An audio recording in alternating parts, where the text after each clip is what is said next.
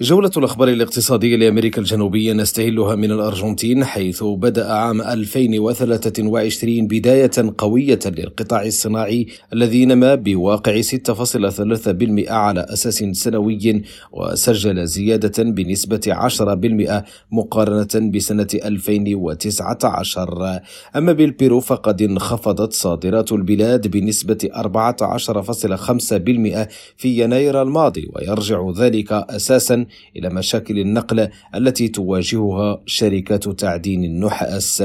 ففي المجموع صدرت البلاد ما مجموعه 4.6 مليار دولار وفقا للبيانات الصادرة عن البنك المركزي. وبالبرازيل ارتفع المؤشر الوطني لأسعار المستهلك الموسع الذي يقيس التضخم الرسمي بنسبة 0.84% في فبراير الماضي.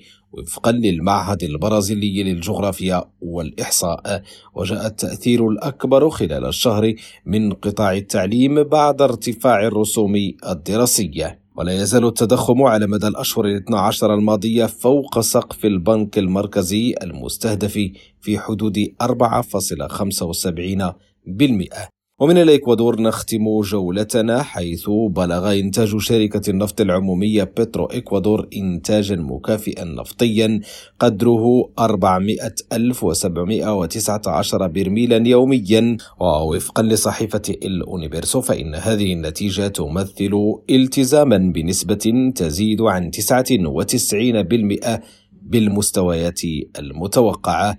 هشام الأكحل ريم راديو بونوس آيرس